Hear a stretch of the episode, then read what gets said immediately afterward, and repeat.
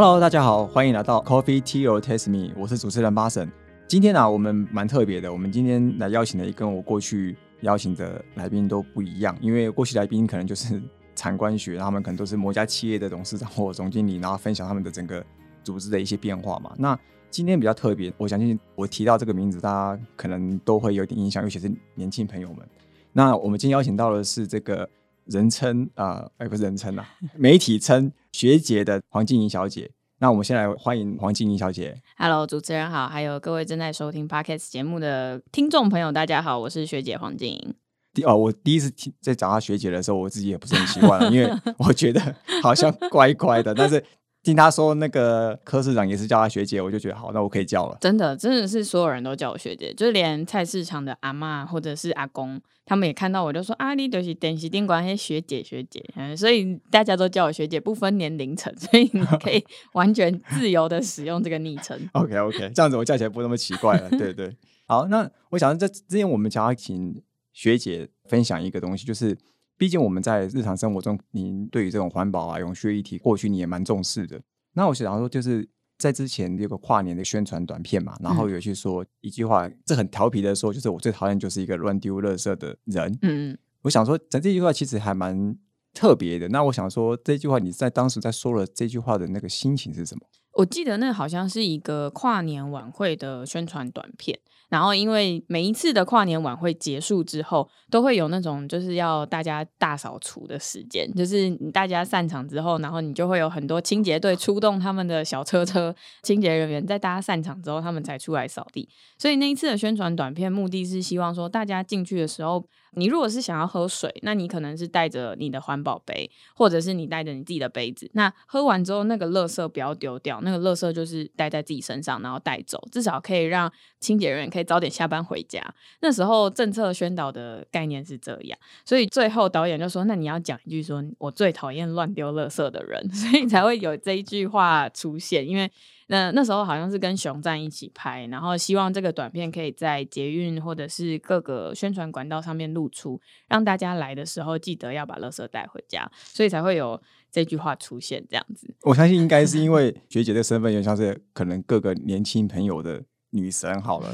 对，那我觉得应该是用这个女神角色来告诉她说，就不要乱丢垃圾，丢垃圾女神就讨厌你之类的。对，然后那个短片里面还有出现，就是其实是有丢垃圾的地方，可是它可能是在某些道路上面的点，或者是一定要在范围外面，所以其实还是可以丢垃圾，只是你丢了垃圾不要直接丢在地板上，或者是不要在某个角落你看到大家都丢垃圾，你就跟着也一起丢。所以那时候宣传短片有一点点就是教育一下大家的这个概念，这样宣传这样子。哦对，OK。所以像你在日常生活中啊，你有没有怎么样来去做帮助环境永续嗯这样的部分？以你个人的话，我自己不算是一个专家，但是我觉得从一些生活的小地方做起，我还是可以尽自己一份力，这样子。呃，从很多小小的地方开始做，譬如说你的生活习惯上面，我自己习惯，譬如说开冷气一定要开电风扇这类的，记得要随手关电灯啊，这种小小的习惯上面，我会。我我有我有一个警惕自己的心情，就是还要还是要记得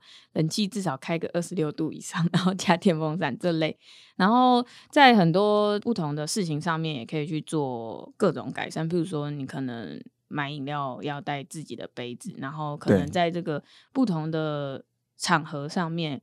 你如果有这种环保餐具可以选择的时候，那你就会用环保餐具。这大概是我自己从小小地方可以做起的，但是大事情上面确实我还需要再努力一下。不过希望可以透过未来更多关注很多不同议题，可以在这方面可以有更多心力。所以你现在你自己有目前开始都带环保餐具跟环保杯了。哦，我们办公室里面虽然只有四个人，但是我们办公室里面有小小环保纠察队，哦，他会要求大家一定要带环保餐具，而且呢，在外送的餐点进来的时候，尽量不要付餐具就不要付餐具，就是大家都只使用你办公室里面那那套餐具，这样就好了。然后，嗯、可能做一些清洁啊，隔天再重复使用，这些在办公室里面是有有人在专门在盯这件哦，事情。就是固定订便当不要付餐具就对了，对就不要付筷子了。对对对哦没错没错 OK。那这样，我想说，过去啊，你自己曾经也是那个台北市政府的副发言人嘛？嗯，你有没有在观察到？因为你可能任何市政议题你都会去接触到，特别是在这个环保或是这种永续相关的议题啊，嗯在室内推动的时候，你觉得遇到最大的阻碍是什么？还是一样，就跟我刚刚说的，生活习惯的改变其实是很困难的，因为很多时候大家在生活上面就习惯这样啊。譬如说，我就是习惯，垃圾就丢在这里，或者是我习惯就是去便利商店买一杯水这类的生活习惯上，你其实很难去改变它。为什么会这样说？是因为那时候我们遇到了很多的环保永续的议题，想要去推动的时候，它确实是需要很长时间的。慢慢慢慢推，你总不能一下子就叫大家把所有的免洗餐具全部换掉，嗯，绝对会引发很大的民怨。最大的例子就是我们在夜市里面推了很多环保餐具，那其实你第一步就是要让使用者或者是消费者去接受这件事，所以花了很多时间在说服摊贩，因为摊贩会觉得我平常呃卖东西就是这么多时间。你现在又要我去洗餐具，你根本就是浪费我要卖东西的时间。所以在这件事情上面沟通上就花了很多时间。呃，有一个明显的例子叫做宁夏夜市。现在宁夏夜市里面所有的都换成环保餐具，但是有一个条件，就是要付一个洗碗的或者是洗的机器给他们。因为你在把这些餐具回收回来之后，对，其实他们还是要花人力去洗嘛。当然，你如果有一个机器，他们可以把这些东西一起拿去洗，然后集中清洁、消毒等等这些东西，在他们的时间作业上面，确实就比较不会占用到。但这就是回到我刚刚说的习惯上面的问题，大家习惯这样做，你要去改变它，你可能会需要很长的时间，然后。先改一点点，然后再慢慢改，然后等到有一个夜市真的是哎全部都做起来了，它可能就可以成为一个示范夜市。示范，然后其他夜市看到这样，他才会知道说哦原来是这样玩的，或者原来是这样做的，他可能就比较会知道说哦，那他可能不需要花太多时间或力气去做这个改变。但是这件事情确实在沟通的成本上面是需要的啦，就是很多政策在执行的时候。你可能会觉得说，他就只是换一个东西，可是其实沟通的成本上面是很大的，而且要花很多时间的。所以你觉得是店家的接受度会比较低，会比消费者低吗？如果是在夜市上面的话，我觉得可能是因为在工作时程上面，确实是店家的时程会比较多嘛。但是，一般消费者以最近来说啦，疫情期间。确实，环保餐具不敢用，不敢用。然后在夜市，我遇到很多摊商跟我们说啊，环保餐具放在那里，真的没有人用，只好再拿出免洗餐具，而且大家都这样问，所以就只好再拿免洗餐具出来给大家用。所以其实免洗餐具在疫情期间的使用量是有提升的，而且造成的垃圾也多，因为再加上外送这件事情，可能大家隔离在家里，或者是你要疫情期间待在家不敢出门，对。可能送来的食物都是用塑胶袋、用什么东西包装起来的，你可能就没有办法去避免这件事情。所以这件事情在呃这阵子疫情下来，垃圾量增加。其实我知道是环保局他们有去检讨很多的东西，但是你要从小地方开始做。譬如说，我们最近呃台北市政府 一直讲我们，像之前 台北市政府一直在推借那种手摇饮的那个杯子。那这个东西其实也是改变大家生活习惯的。虽然你觉得它很小，但是你能想象，你要去买手摇饮之前，你要带一个自己的杯子去，然后装在杯子里面，然后要把这个杯子再还回去。这件事情对很多人来说就是两个字，叫做麻烦。就是 你会觉得浪费很多时间，然后与其我现在就去跟店员点一杯饮料，然后马上出来，然后我喝完之后直接丢掉，这个对大家来说可能是方便的，可是麻烦这件事情就会。对大家来说，改变生活习惯确实是比较困难。了解，因为其实我们当然知道，因为我们在常常在发现说，每一个在尤其上店家啦，在推动这种议题的时候，常常都是要先引起他们的关注，让他觉得说，哎，这件事情好像有点重要，嗯，然后你才可以教育他说，这件事情重要，重要在哪里，嗯，然后最后他才因为知道重要，也知道为什么那么重要的时候，开始影响到他，他才会开始愿意去执行。对啦，这件事情确实是比较。可是店家都要赚钱啊，其实有的时候 他们的阻碍就比较大，因为消费者是花钱嘛，他花钱当然越方便越好，所以店家只想要帮忙消费者用更方便的方式花钱。所以在两端上面，你都得找到一些平衡，平衡至少让两端都是有好处的，然后让这件事情虽然大概念就是，哎，我们是永续，然后我们要环保，可能要。为了这个地球做一些事情，可是其实你在实际执行面上确实会遇到很多问题。至少要让大家觉得说不会到那么麻烦，或是不会到要多做很多步骤。我觉得这个大家才比较能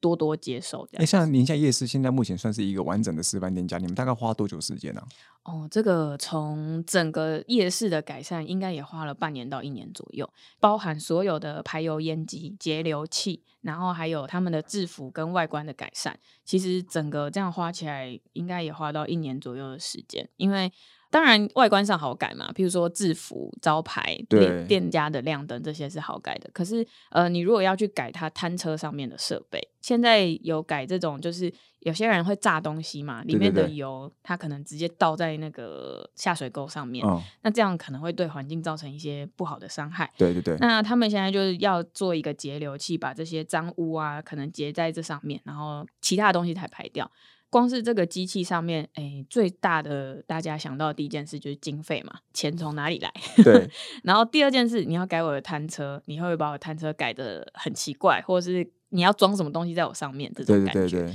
所以光是这两点上面就要每一个一个一个店家去沟通，但是呃夜市里面也靠自治会啦，就是如果自治会愿意帮我们推的话，其实整个推动起来就会比较快一点。所以像你们这样第一次改善，最大的阻碍其实搞不好就是经费，对，其实经费只要你就是一个很大的问题。其实就是经费砸下去，店家就愿意改了。如果说 市府愿意补助这件事情，他愿意去推动的话，我觉得其实是呃成效会更快一点，效果也会好一点。当然，做完一个夜市之后，它宁夏夜市现在是大家都都知道的五星级的夜市。有这个 model 之后，再去推其他夜市，其实是会比较快。像现在公馆的水源夜市应该也都在做，他们也是统一的招牌、统一的制服，然后有节流、节烟器。可能你在逛夜市以前逛过去的时候，会全身满身那个鸡排味、地瓜球的味道，但是对现在至少会好一点点。哦，还有这种差异哦。啊，对对对，哎，你没讲，我下次我经过一下，我特别感受一下 好了。去公馆水源夜市看一下，他们现在那一整圈，因为大家知道水源夜市是正方形的嘛，对啊对，那他们现在就是每一个摊商上面都会有一个编号，然后他们有一个共同的 logo。水源夜市的 logo 蛮可爱，就是一滴水滴这样子。然后他们里哦面有各种不同的菜单，菜单上面一定都要有中文、英文跟各地不同啊，像士林夜市就有日文跟韩文。那这样子哦就可以，诶、不要再造成一些顾客可能未来观光客进来的时候，观光客跟店家在沟通上面，他就可以直接比那个菜单，就不一嗯定要再用英文去沟通，可能有时候也会节省一些麻烦，这样子。哦，对对对，了解。哎，这样看起来，我就想说，如果假设只是要改善个夜市，你之前砸下去，那你觉得除了这种方式，有没有其他的方式？因为毕竟如果每一家都砸钱的话，应该会弄不完，然后 而且绝对撑不下去。那有没有嗯什么，也许会磨一种新的一种突破的方式啊，或者是怎么样去改善店家他怎么样去啊、发自内在的想要做这件事？因为毕竟我们过去想要呃动机可能来自于奖励或是处罚，嗯，补助真的算是奖励嘛？对。那处罚这种方式或惩罚这种方式，对我们来说，它可以是一个动机吗？还是说这个反而是会造成更负面的效果？嗯，我反而觉得，当然，呃，你给萝卜给棒子都是需要的，但是在处罚方面，我反而觉得现在市府的态度不会用这样子的方式去处理，反而你用鼓励的方式或补助的方式，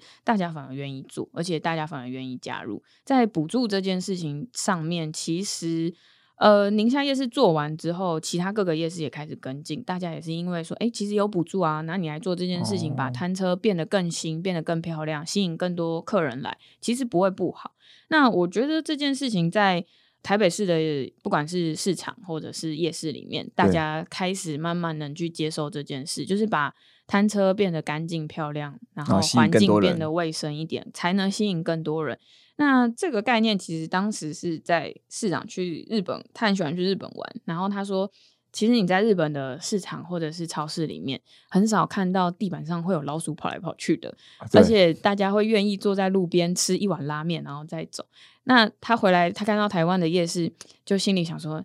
哎，要坐在这边吃一碗拉面，然后你不会看到老鼠跑来跑去，这是一个多大的愿望跟梦想。”所以就开始着手去进行改善很多市场跟很多夜市。哦，那在这上面上，我觉得大家越来越能接受，因为其实还是一样啊，有示范成功的案例。其实，在推动的第一个里面，我们都会遇到很大的困难，但是第一个推完，对接下来能做的就更多，大家慢慢可以去接受这样子的观念，而且呃，有一件蛮重要的事情是，身为台北人的荣誉感，就是 大家会觉得，哎、我在台北，我是台湾的首都，所以我要跟国际接轨。这件事情是我发现大家都共同有的共识，就是公民素质自然提升。对对对，就会觉得在台北里面的夜市不能做的太差，然后市场也不能做的太差。所以你去看我们摄影北投的这个市东市场，哇，里面有冷气，然后摊商又有不同的造型跟变化，哦，其实是蛮干净的。然后你，我相信你在这个市场里面，你绝对愿意坐下来吃一碗米粉汤。这是现在开始有慢慢的一些起步跟动作。那最大的想象就是华南市场，不知道你有没有去过华南市场？因为我记得我以前那时候在华南市场里面扫街，你会看到这个。高丽菜叶掉在地板上，被大家踩来踩去，然后它已经湿湿的，然后叶子还破掉。接着老板就把那个叶子拿起来，再放到菜篮里面，这样。哦，你形容的很贴切，我我我想象得到。就是那个买菜的时候，菜都在地板上，然后你还要把这个菜买回家，在家里煮这件事情，呃，让大家觉得好像有点可怕。怪怪的，对 对，就是哪里怪怪的。但是现在如果把它改掉的之后，可能大家在买菜的环境上面会好一点，干净程度也会好一点。其实，在华南市场的改建上面，最大最大的问题就是老鼠。因为把整栋市场拆掉之后，你会发现下面有非常多的老鼠。那你要怎么样让这些老鼠是围堵起来，而且不是跑到社区里面，让他们在这个地方这个就地 就地正法？啊，那怎么让他们变得干净，然后在同一个基地里面再盖干净一点的市场？我觉得这个是那时候市府最大的挑战。所以你有亲眼看到老鼠大坑哦，？我是没有，但是我有好听到这个计划，就是哦因为这个建筑物下面真的呃共生共存了很久了，所以大家哦可能习以为常了。可是当你真的把这栋建筑打掉的时候，你会发现哇，这个真的是世界 奇观。对对对，了解。所以在想说，你像你在目前那种永续，其实是一个大环境的趋势嘛。嗯。整个趋势上这样过来的时候，你觉得它带来的对于一般的市民来说，它是一个挑战还是机会比较多？我觉得是挑战呢、在台北市现在的状态下面，就跟我刚刚说的，大家觉得自己是国际城市的程度越来越高，然后我们在国际上面也越来越可以崭露头角的同时，在很多生活习惯上面，你要去改变，确实是一个挑战。但是你在这上面，你要再去做更多可以朝着永续跟环保这件事情继续走下去的这个道路上面，确实是挑战啊。因为很多概念可能大家从国外带回来，或是看到国外的一些例子带到台北，想要在台北实现，那这就会需要很多人一起共同的努力，然后一起去做很多不一样改变的事情。所以我反而觉得它是一个挑战，因为很多人愿意接受这样的观念，但是你要怎么样让大家进入生生活习惯，然后把它变成一种真的每天都会去做的事情，反而是一种挑战。了解。所以目前您就想要参选那个台北市议员嘛？嗯，那你有没有对于未来有什么样的一个在市政面的一种期许？就是台北市你要让他希望他透过你个人，当然你自己个人他毕竟有限，但是你嗯可能能够努力的尽你自己的能力，能够发挥到什么样的程度去，特别是在这种永续的议题上面，能嗯够做一个很大的一个推展呢、我自己觉得，其实当初加入碰到政治的时候，我就发现政治其实它跟很多东西都有关系。譬如说，你停车，或者是最近疫情，大家应该非常有感，就是你生一个病之后。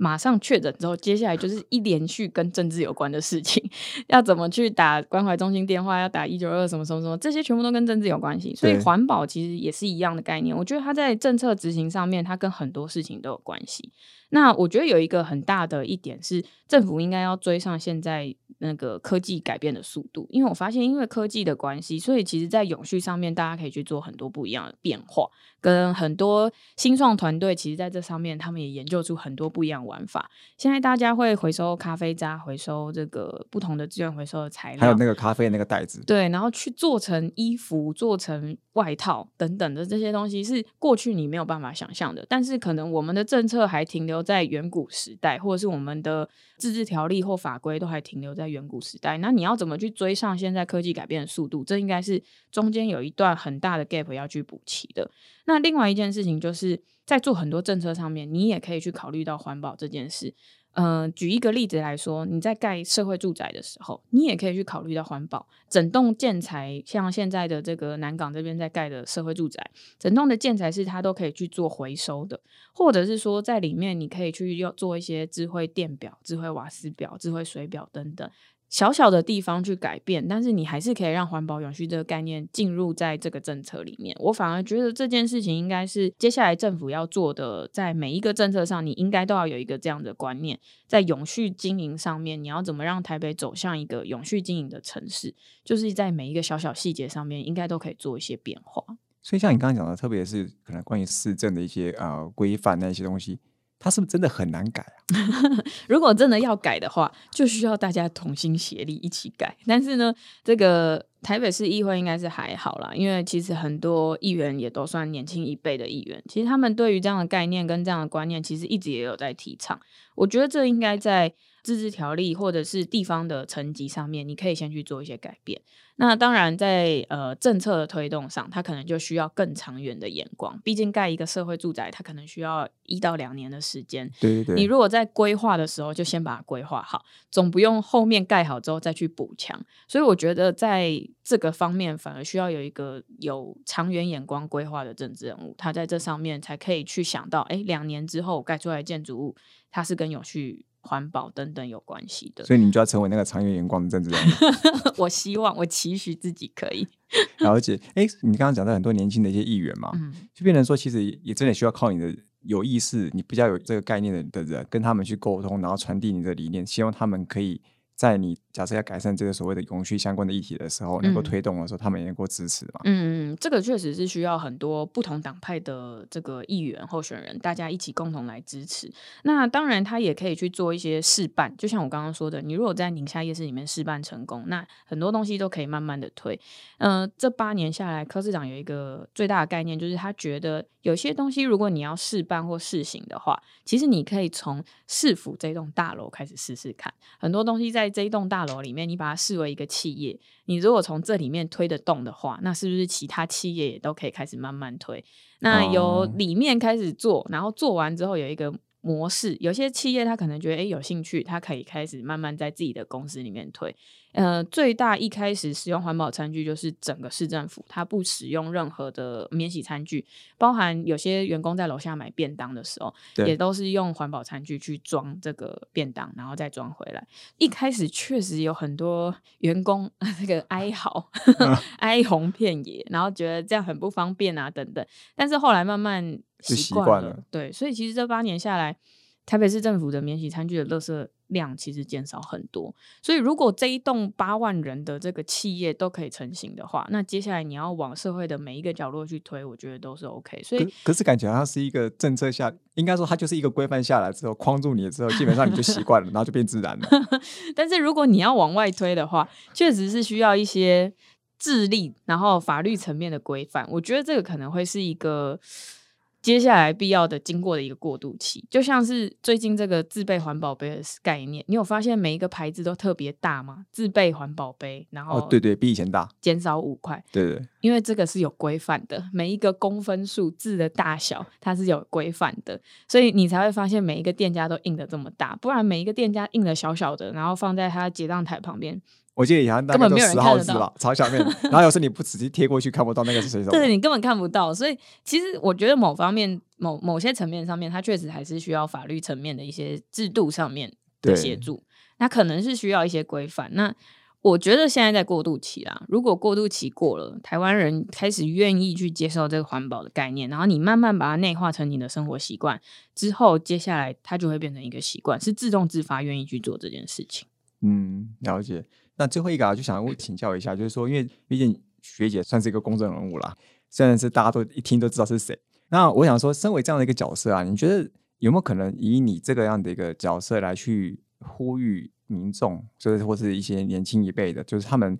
因为认同你，那可能又希望说，哎，follow 你的那个理念，然后能够来透过你的支持的一个永续啊、环保这样的一个想法，然后来去呃随着你做推动。那想说，你可以在这个部分怎么样来去？发挥你的影响力。嗯，这个也是我前阵子一直在想的事情。因为从二零一八拍完一日市长幕僚之后，大家开始慢慢的认识我。可是我一直觉得说，哎，开始有这么多的人愿意追踪我的脸书、追踪我的 IG、看我的影片，那我可以带一些什么东西给大家？所以我一直在想，如果有方法的话，希望可以带给大家更多公益，或者是带大家认识。之前你可能不知道的事情，像前阵子连续的大雨，所以台北市市林的行道树就倒塌了。那很多人会觉得说啊，树是不健康、生病了，然后要不然就是你们市府没有好好照顾，所以它就会倒塌这样子。可是其实你仔细去研究，就会发现，哎，其实台北市很多行道树，它的树穴太小，或者是它的哎，什么是树穴啊？就是你看那个正方形，它可以生长的地方太小了。哎，它那个是个坑，对不对？对，它是一个坑。但是你知道，我们其实铺水泥地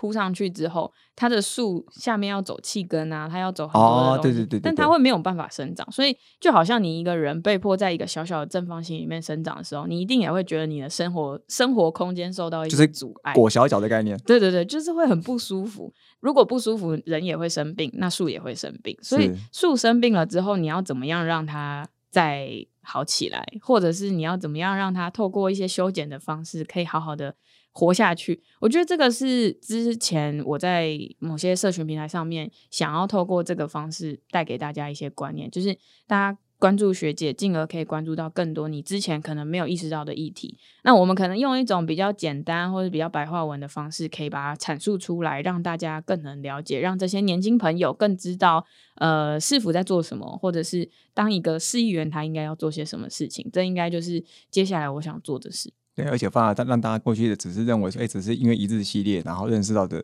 学姐这个名字，但是她后面带来的是让大家认识到说，其实学姐不是只会当一日师长系列里面的一个角色而已，她还可以做到更多的事情。没错，对对。那我觉得这个应该是最主要未来想要发展的一个方向，那也是对你个人来说也是也是一个最重要的一个理想了。嗯，对，这个是没错的。好，非常开心的，我们最后有跟学姐在那边来去分享了这么多的这个永续啊，以及她个人的一些经验谈。好，那我们最后再再次感谢我们的学姐黄静莹小姐。感谢大家，谢谢你。好，我们是 Coffee Tea or Taste Me，轻松聊永续。我是主持人巴神，我们下次见，拜拜，拜拜。